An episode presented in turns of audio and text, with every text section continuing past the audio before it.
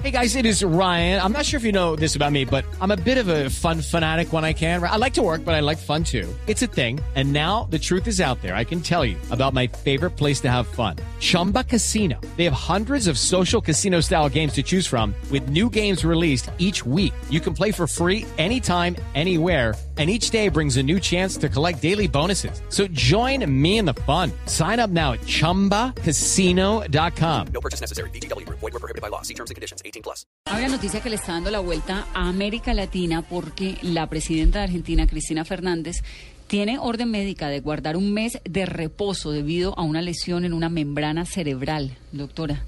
Inesperado este anuncio, ¿no? Sobre la presidenta Fernández de Kirchner, como se acaba de mencionar, debe estar un mes en reposo debido a un hematoma cerebral. Han dicho que se trata específicamente de un hematoma subdural.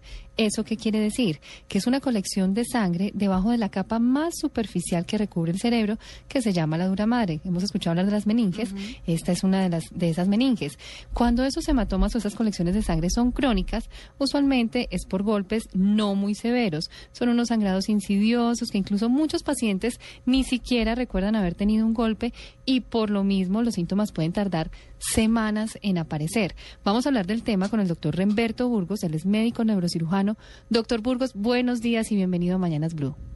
Eh, buenos días, un saludo muy especial para todo su, su grupo de trabajo y, y a toda la audiencia. Doctor Burgos, los traumas o los golpes no son la única causa ni desencadenante de este tipo de hematomas. Eh, sí, eso, eso es bien cierto. A ver, lo que pasa es que el trauma, como usted bien decía, es un trauma leve que habitualmente pasa desapercibido y que ni el paciente ni la familia lo nota. Sin embargo, en los hematomas subdurales hay un porcentaje menor de, de hematomas que se presentan en forma espontánea. Es el, la frecuencia es menor del 10% y se debe a lesiones neurológicas estructurales. El caso, por ejemplo, de unas varices que estén sobre la meninge, eso se llama una fístula dural, que se rompe en forma espontánea y produce el sangrado y esta mancha de aceite se va extendiendo. Hay otras lesiones de tipo inflamatorio de las meninges que pueden también desembocar en un coágulo subdural, pero la inmensa mayoría de estos hematomas tienen un origen traumático. Ok. Doctor Un Burgos. origen traumático es un golpe. Golpe, Es decir, exacto. ella se dio un golpe. Sí, al parecer, según lo que dicen las agencias, el golpe fue el pasado mes de agosto Sí, y le quedó- hasta ahora se sabe se sabe de la noticia. ¿Qué síntomas puede estar experimentando ella, doctor Burgos? Mire, yo pienso que aquí hay unos síntomas que yo diría inmediato y unos síntomas que se presentan cuando el coágulo se desarrolla. Eh, en el momento del golpe y la semana siguiente del golpe, de pronto es un síntoma inespecífico, esa sensación que el paciente describe de malestar, de inestabilidad, como se siente como mareado, pero habitualmente eso pasa. Eso le permite a, la mancha de aceite que se vaya extendiendo. Cuando tiene un tamaño importante y empieza la compresión sobre las estructuras cerebrales, entonces el paciente describe dolor de cabeza, torpeza en sus funciones cognitivas, aparece desmemoriado y luego cuando ya el hematoma está bien grande, la compresión es mucho más directa y el paciente tiene, si es sobre el área motora, debilidad en el, en el, en el- hemicuerpo contralateral y alteraciones en, en el lenguaje. A ver, si ustedes me permiten, cuando en la, a los muchachos de pregrado, cuando le estamos enseñando lo que los síntomas del hematoma estructural crónico, utilizamos un aforismo un poquito fuerte y les pido disculpas. No hay Hema- eh, viejito apendejado, hematoma asegurado. Ujú, Hematomas Es decir, subdurales cuando hay sí. cambios en las funciones cognitivas eh, eh, del, del individuo y la familia lo nota lento, torpe, sus procesos con- cognitivos deteriorados, muy probablemente la causa es una colección estructural.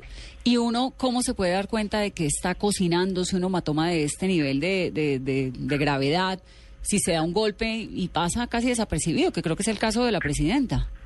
Claro, el Porque si supiera, pues no estaría en estas, ¿no? Si se hubiera dado cuenta de la gravedad de lo que se venía. No, pero, pero, pero fíjese, en el momento del golpe, si yo le hago una imagen, la imagen es normal.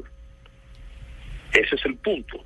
El paciente se hace sintomático tres, cuatro semanas después del golpe y siente los síntomas de curso progresivo. Es decir, cada día que pasa el paciente se siente más torpe, más lento, con más dolor de cabeza, con más dificultad en concentrarse, su memoria se altera más. Es decir, hay un intervalo de casi unas tres semanas en donde el paciente está, digamos, bien, pero cuando ya el hematoma adquiere un volumen importante, ya los síntomas son progresivos y se desencadena todo el cuadro clínico florido que hemos hablado. Doctor Burgos, ¿cuál es el pronóstico? Ella tiene orden de reposo. Algunos pacientes pueden mejorar, pero hay otros que deben ser llevados a cirugía. Venga, aclaremos una cosa. El reposo no marca que el coágulo se reabsorba o no.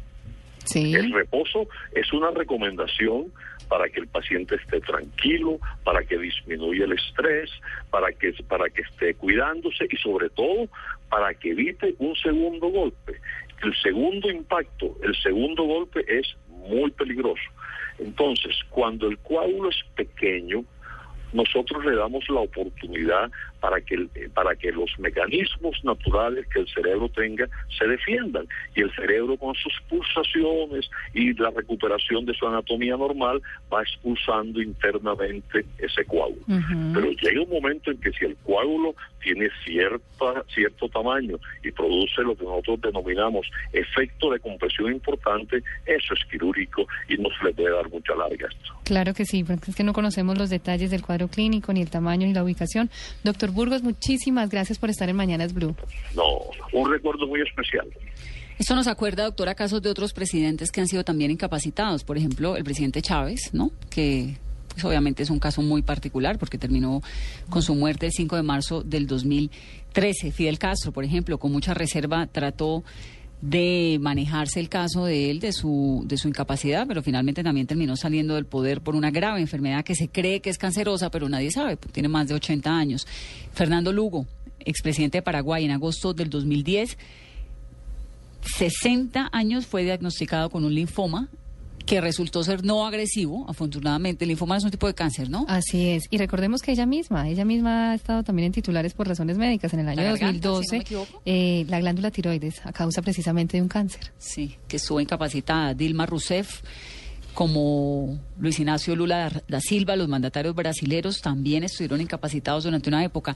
La presidenta Kirchner ha dicho que no se va a incapacitar el tiempo que médicamente le han dicho, porque ella tiene una pelea tremenda con su vicepresidente y no quiere que sea él quien maneje el poder en Argentina a portas de lo que se viene, que son las elecciones en ese país.